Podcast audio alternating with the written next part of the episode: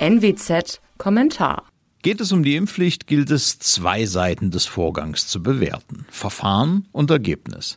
Das eine adelt den Parlamentarismus, das andere ist Hoffnungssignal. Selten erlebte die Öffentlichkeit eine solch transparente Debatte über ein politisches Vorhaben, wie es bei der Impfpflicht der Fall war. Selten wurden Argumente in dieser Breite und Vielfalt ausgetauscht, wurden erwogen und gewogen.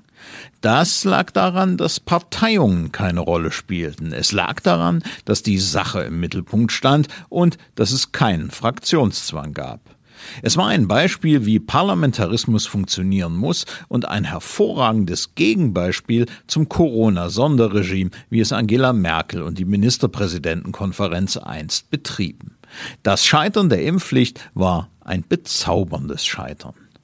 Zum Ergebnis kann man ebenfalls freundliche Worte finden. Letztendlich haben sich Maß und Mitte, Augenmaß und nüchterne Abwägung gegen quasi religiöse Heilsversprechen durchgesetzt, auch wenn leider keiner der explizit gegen eine Impfpflicht gerichteten Anträge mehrheitsfähig war.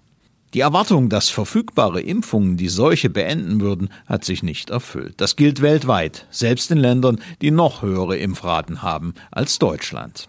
Unser Gesundheitssystem ist nicht überlastet. Es gibt also nicht die geringste Rechtfertigung für einen deutschen Sonderweg, den aus gutem Grund die überwältigende Mehrheit der Staaten der Erde nicht mitgeht. Schon gar nicht rechtfertigen nebulöse Warnungen vor hypothetischen Virusvarianten irgendwann im Herbst staatlich angeordnete Übergriffe auf die Körper der Bürger.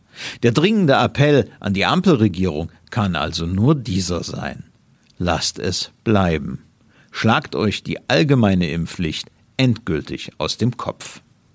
Mein Name ist Alexander Will. Sie hörten einen Kommentar der Nordwestzeitung.